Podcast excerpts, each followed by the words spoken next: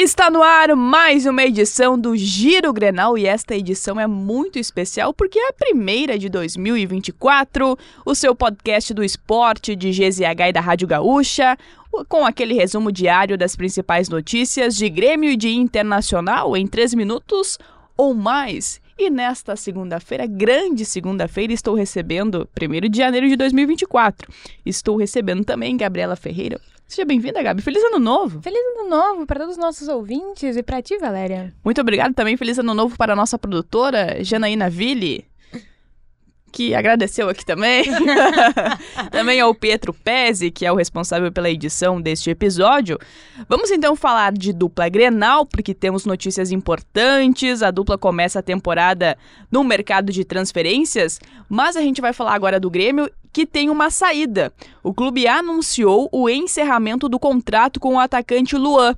O nome do jogador aparece entre os atletas que não ficarão no clube para 2024, ao lado do zagueiro Bruno Alves, do meio-campista Gustavinho e também dos atacantes Iturbe e Luiz Soares cujas saídas já haviam sido anunciadas. Desde o retorno para a segunda passagem, o Luan atuou apenas em cinco partidas. E com pouco dinheiro nos cofres, o Grêmio determinou que só irá contratar jogadores de baixo custo ou livres no mercado.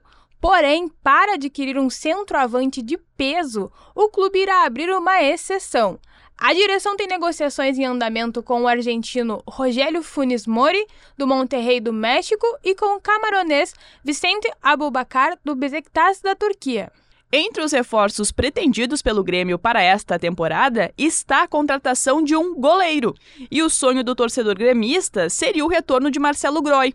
Campeão da Libertadores de 2017 pelo clube, Groy tem contrato com o Al Ittihad até junho deste ano.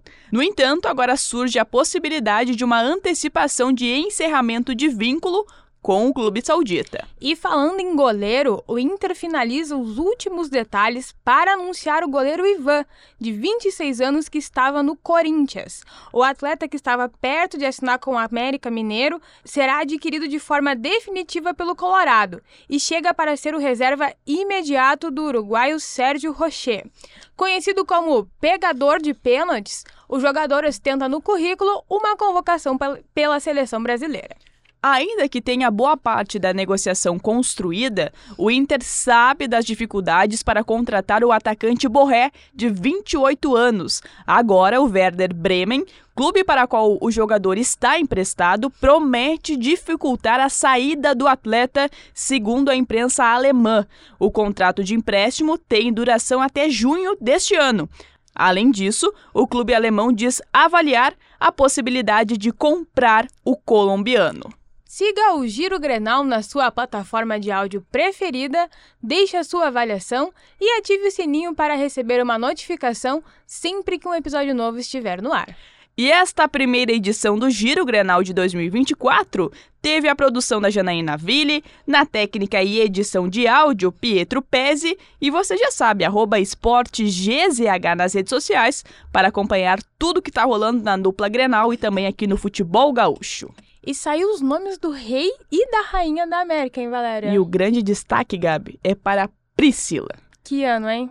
A rainha da área, como já diria Luciano Périco, também se tornou a rainha da América com apenas 19 anos. E do lado do rei da América era um nome que até. Bem provável, né? Bem provável, né? Herman Cano, jogador do Fluminense, campeão da América, também venceu esta eleição. Quem será que é o rei e a rainha aqui da Rádio Gaúcha?